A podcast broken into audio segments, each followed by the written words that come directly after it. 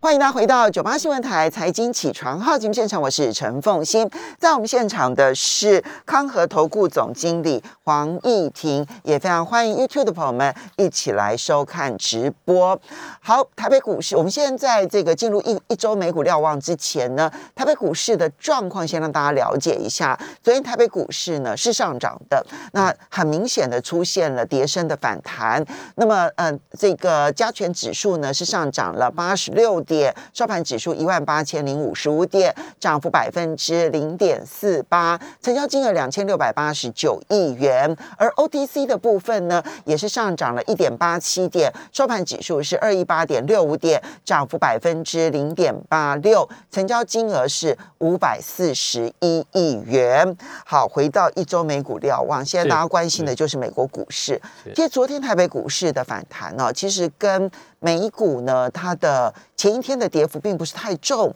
然后同时呢，你又看到它的期货盘是上涨，其实有很大的关系的。可是今天早上发现欧股当中，法国、德国由红翻黑，是美国股市呢开高走低，而且是最后收在最低点。对，哇，那那对于亚洲股市今天恐怕也会不妙。美国股市怎么了？呃，就美国股市而言的话，昨天的一个下跌，当然还是反映了俄乌紧张情势的一个不确定性啊。那呃，前一天其实呃美股的跌幅受控，然后呃昨天台湾时间其实呃期货盘是是反弹的。那主要当时还是反映就是呃第一波拜登呃美国总统拜登所寄出的制裁措施，那事实上市场评估是不痛不痒。哦，那因为就是一些金融面的一些制裁，那但这种金融面的制裁，那其实很重要，是阻断俄罗斯的一个美元美元的一个金流。但其实对俄罗斯以他国家财政而言的话，他其实并不担心，哦，或者是他已经准备好了啊，因为俄罗斯在过去这几年，呃，大幅改变它的一个外汇存底的投资组合，那那美元的比重已经降到两成附近，那呃。的呃，在此同时增加了黄金、人民币、欧元等等其他资产，所以其实如果单纯只是阻断它的一个美元的呃兑换或者是美元的一个金流的话，对俄罗斯本身的冲击并不大。再加上说，俄罗斯的金融资产绝大多数都是本国民众持有，哦，外资的持有比重比较小，所以当时市场的评估是说，如果纯粹只是金融面的一个制裁的话，就什么银行的制裁啦、有钱人的制裁啦，或者主权债券的制裁。那市场都解读不痛不痒，是是，但呃，昨天呃出很糟了，昨天出很糟，就是呃掐住了俄罗斯的一个经济命脉，也就是它呃北溪二号，那北溪二号呃这个呃是天然气的管路啊，然后它是呃北有北溪一号跟北溪二号，北溪一号是呃途经乌克兰嘛，那北溪二号是，那北溪一号其实也是同样的路线，对对对，但是北溪一号二零一一年就已经通气了，对，那呃二北溪二号还在。还在呃审批当中。那昨天的消息就是呃德国停止审批，那美国针对呃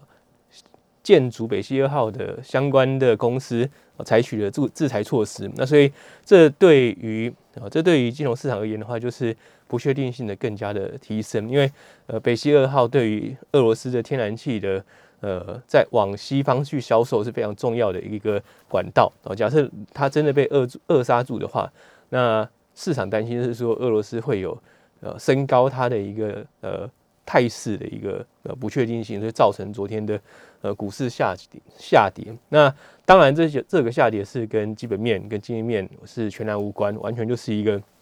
呃地缘政治风险所造成的不确定因素升温，让持股信心是相当相当的薄弱哦。那呃就到目前为止态势而言的话。的确是空方气焰是非常非常的浓厚，然后几乎昨天来看的话，除了能源股，因为油价进一步挺升嘛，能源股之外，呃，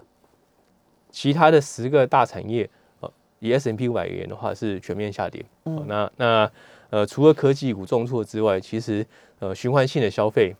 受创更重。嗯，那呃，大方向来看的话，昨天的盘势可以就是一个呃，投资人短线上弃守。哦，多头的一个走势啊，而且，呃，当然这样的一个状况是不是正常？其实就衡量基本面的一个状况之后啊，当然这种下杀是呃，算是一种非经济层面的的风险造成的下跌。目前为止还是非经济性的。对对对，哦，那呃，当然现在已经有开始出现其他的声音出现哦，例如像是呃，市场就会开始关心，就是这样的一个呃地缘政治风险到底会不会影响联准会的决策？哦，嗯如果按照呃利率期货的反应来看的话，已经有开始去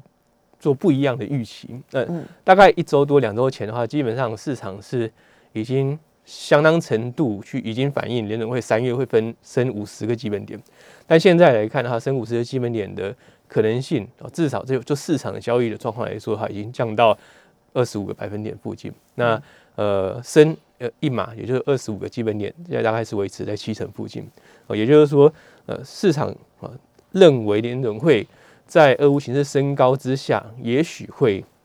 稍微再多看看一点。而这其实也呼应了，就是一周之前所发布的联准会的会议纪要。其实当中他有提到美国的经济哦，接下来的两大风险哦，一个是疫情的反复，第二个是地缘政治的风险哦。那这两个会是美国经济的一个呃不确定性的来源。那那当然，现在我们就看到了不确定性来源之一，也就是俄乌的紧张情势哦，拉到相当高的一个水位哦。所以在这个情况之下的话，呃，当然呃，联准会有可能会不像先前所大家判断的这么样的坚定的去呃持续的升息，那也许会开始有一些不一样的声音出现。这里面其实呢，那么同样的情境啊，其实它分成两条路径。是，其实它确实有可能造成消费者物价指数还要再往上升，因为能源的价格大涨嘛，啊，那它可能就会陷入一种很恶性的循环。能源价格大涨，所以大家就要求要加息，大家要求加息就把僵固成本给拉高了。是是那因此 CPI 会变得更严重。可是这个时候联准会的考量呢，可能就有两种猜测。一种猜测说，因为这是一个短期的非经济因素的影响，所以我必须要缓步的升息，我不能太急躁的升息，免得我反而扼杀了经济经济成长。好对那第二种状况是说，哇，通膨会变得更加严重，那我得要出重手了。目前市场的判断是，它会缓和的几率是比较高的。这呃，除了说就联准会先前在会议纪要当中提到的，他们会关心呃地缘政治风险之外，另外一个就是呃，如果观察最近所发布的数据来看的话，的确短期的通膨风险或者通膨的预期还是还是高的，嗯哦，但是中期的通膨预期呃就是呃消费者的。预期来看的话，有开始降温。那第二个来说，消费者信心也已经受到很严重的打击。嗯也就是说，呃，消费者的消费意愿呃，其实已经在呃下降当中了。那如果在这个时间点再去做更激进的一个呃回收资金的动作的话，那我相信对于经济的冲击啊、呃、是非常非常沉重。那第二个而言的话，就是股市老实讲也跌了一大段，那就 S M P 五百已经正式进入了回调，也就是跌从高点跌了十个百分百呃十个百分点之上。那纳斯达克已经接近要快要到空头哦，所以从呃股市的下跌所带来的一个所谓的民众的财富的减损，嗯呃，已经是呃有感哦，真的是有感。那所以也会冲击民众的消费能力啊、呃即使薪资在增长啊、呃，但是民众的消费能力啊、呃其实是受到压抑。那再加上说，呃，如果从现在看，也许三个月或半年之后的话，我们会看到一个状况，就是呃，包含美国在内或者其他的西方国，甚至我国，其实都在针对疫情的管控做进一步的松绑。而在做进一步松绑之下的话，那民众的一个呃消费状况就会出现，甚至是生活生活状况，生活状况包含的是说，也许会有更多人愿意去重回职场。哦嗯，那这种情况之下的话，呃对于呃对于实体实体物品的一个消费需求，有可能会转趋哦服务业。啊第二个就是说，原来大家因为呃民众就业的意愿低落，所以拉高工资的需求哦是很很强劲。那假设民众哦随着疫情呃受到控制，然后呃鼓励呃更鼓励回去职场的话，其实这样的一个状况会在三到六个月之后得到缓解。那所以嗯从这种情境来看的话，呃基本上那我认为联准会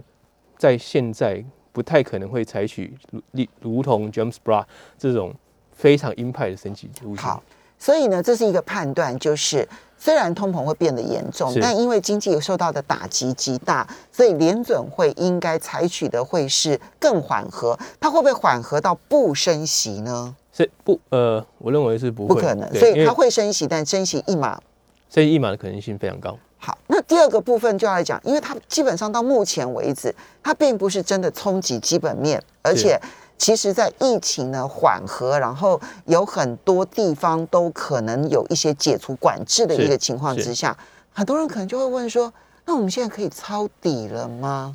抄底的这个部分的话呢，其实有一个有一句老话，就是不要接掉下来的刀子嘛。那现在就是这个刀子还在掉下来的过程当中，那就相对价格而言，的确它已经便宜了。那很多股票，好股票也很严重超跌哦。例如像本周所公布的一些呃大型企业，其实财报。哦，甚至展望都相当亮眼，但是随着大盘的脆弱，还是继续的下跌，甚至跌幅相当重。嗯，哦，那所以从那种情况之下的话，假设呃投资人是一个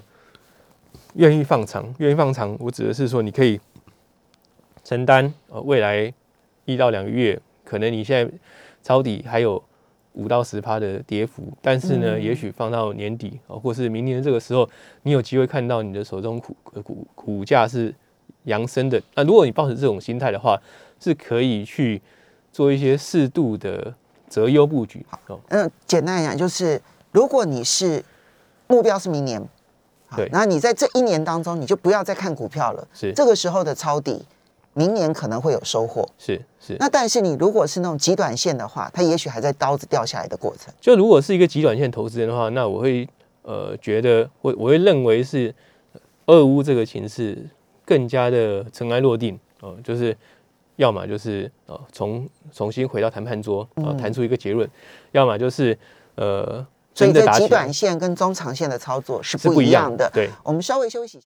欢迎大家回到九八新闻台财经起床号节目现场，我是陈凤欣。在我们现场的是康和投顾总经理黄义婷，也非常欢迎 YouTube 的朋友们一起来收看直播。好，一周美股瞭望刚刚解析的是俄乌情势，是它跟基本面到目前为止，我们先讲说，它对目前为止它对基本面还没有真实的伤害。是但是是呢，它一定会有很很大的这个金融波动。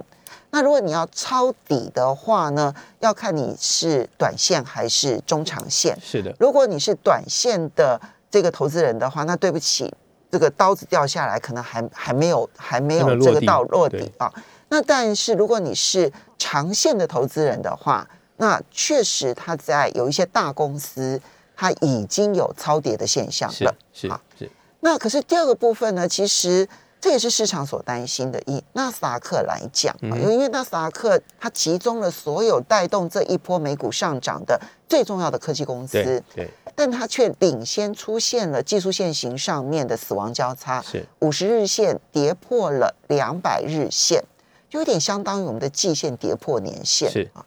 那嗯、上个礼拜有跌破，结果礼拜一、礼拜二没有反弹，哎，呃，礼拜二、礼拜三礼拜拜三没有反弹，反而又更继续的下跌，跌幅又更加重，让这一个死亡交叉其实是有稍微的微幅扩大，怎么办？当然，就技术线型而言的话，或者技术面的角度来说的话，现在是一个相当不利的状态啊、其实不只是纳斯达克，呃，S M P 五百也快要进入死亡交叉。那呃，原则上而言的话啦，那其实 S M P 五百来看，呃，昨天的跌幅，呃，跌幅加重之后，其实它已经接近了一月份盘中的低点，几乎是只差、就只差三个大点了。呃那现在是呃四千两百二十五点嘛，那盘中的低点是四千两百二十二点，嗯所以基本上是呃指日可待可以被跌破。嗯哦 那当然跌破之后，就实时被跌破这个一月份的点位之后，大概颈线就确立，也就是说头部现象就相当的明显。啊、当然，当然这是从技术面来看是件相当相当不利的状况，也就是说，呃，接下来需要去消化上方卖压的的时间，呃，或是空间，哦、就需要拉得更更久、更更大的一个呃 trigger 才能够去向上突破。那所以也就是说，短期之内，也许三个月、六个月内要再创新高的可能性就越来越低。那纯粹就技术面的解读是如此。那呃，另外一方面呢，因为回应刚才有投资人提到极短线的操作到底是看什么什么时间点嘛？就在广告之前有提到，就是尘埃落定的时候，也许是一个好好的买点。那这边有个帮各位整理了一下，就是从过去几几次重大的地缘政治风险。之后的一个 S M P 五百反应，那我相信这个是有相当的参考价值。那包含的是零一年的九幺幺，好，这对美国而言的话，就当然是重中之重。嗯，好，九幺幺撞上去的当天呢，美股是休市两天了。嗯，那但呃，开始交易之后的一周跌了五个百分点。嗯，好，但是呃，开始呃九幺幺之后的三个月哦，S M P 五百是上涨二点五个百分点。嗯，那之后呢是零三年的波湾战波湾战争。当天是美股跌了三点五个百分点，是非常非常重。那当周是跌三点六，那基本上其实也是当周就反应完了。嗯，对。哦，那三个月之后是涨二点七个百分点。嗯，那相对比较近的两次呢？哦，另外一个值得参考的是二零一四年四月克里米亚。嗯，哦，就是俄罗斯推进到克里米亚。那这一次呢？呃，当天是跌一点三，当周跌二点九，有当周跌幅有稍微扩大，但。跌幅稍微受控，呃，三个月之后是涨一点九个百分点。嗯，那最后是呃，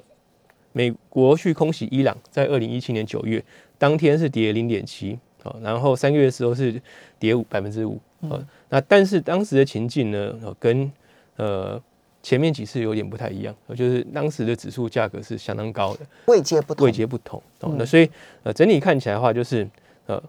在呃战事发生之前，如果市场已经震荡一段时间，或者是震荡整理一段时间的话，通常在这种情况之下的话，战事真正爆发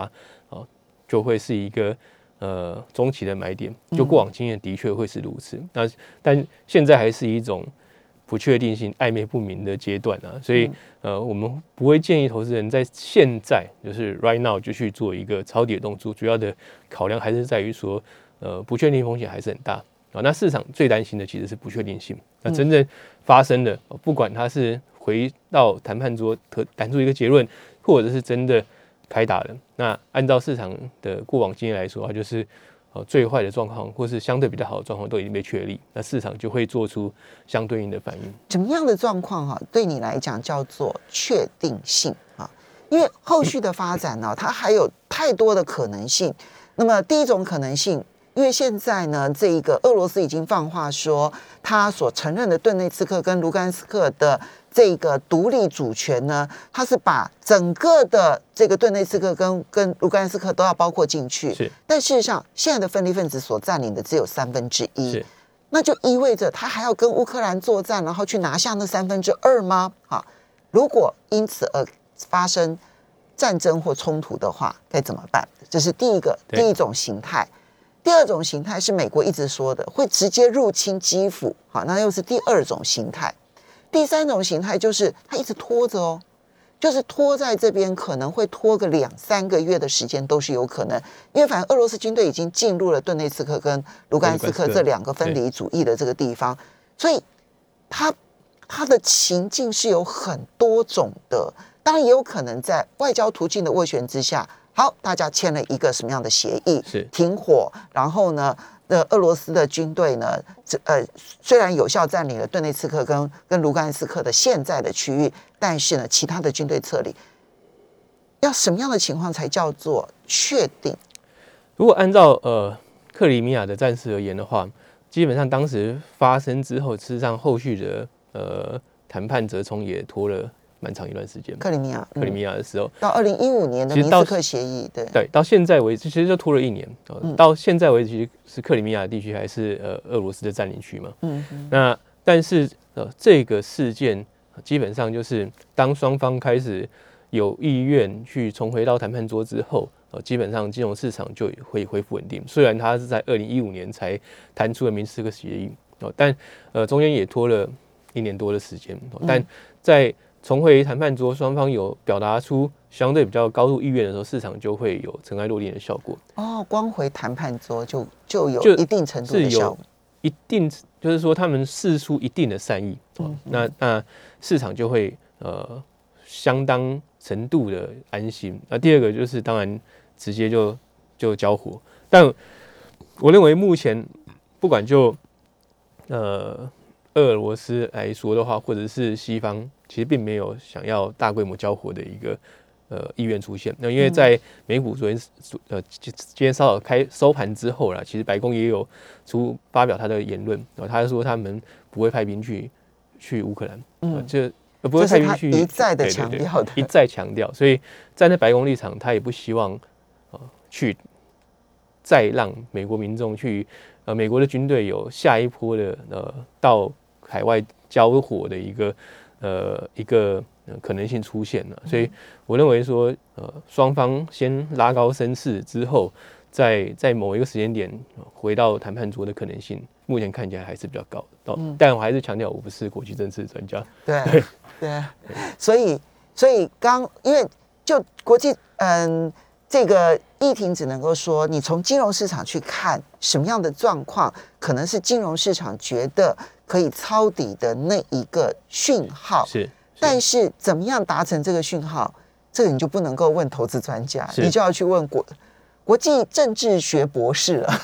这就是台积电要请国际政治学博士的原因。好，所以我们短线操作上面了，因为他现在眼看着前面三月有联准会的升息，然后呢有技术线型上面的弱势，然后同时又有这一个俄乌的情势。你的建议要特别注意哪些事？极短线而言，当然现金会是一个呃，持有现金是一个短线上极短线而言的话，相对比较好的选择。那虽然它没有什么收益，但可以避开短线的一个金融市场波动，这是毫无疑问的。第二个来说的话，呃，明天其实蛮关键的。哦，明天来说的话，有多位联储会官员要发表言论，同一时间呢，呃，PCE 的。呃，通膨指标也会公布。PCE 是联准会最重视的通膨指标。那除了年率之外，很多人会把焦点放在年率，但是接下来其实各位要去关心的应该是月增率。嗯，哦，假设月增率有放缓，但年率因为积息问题还是维持相对比较高的话，事实上市场也是会出现相对比较正面的解的的解读的。月增率比年增率更重要。更重要，对。那这是就短线的盘势而言的话，就呃。经济层面来看，相对比较重要的呃两件大事，在很短线的观点而言，嗯，好，所以呢，至少这两件事情，我们先来观察，对不对？包括联准会官员的态度，还有包括了 PCE 指数，好，那当然这是在大家可以看得到的金融数据，在看不到的国际运作上面呢，啊，我们就小心一点了哈。非常谢谢黄义婷，也非常谢谢大家的收听收看，休息。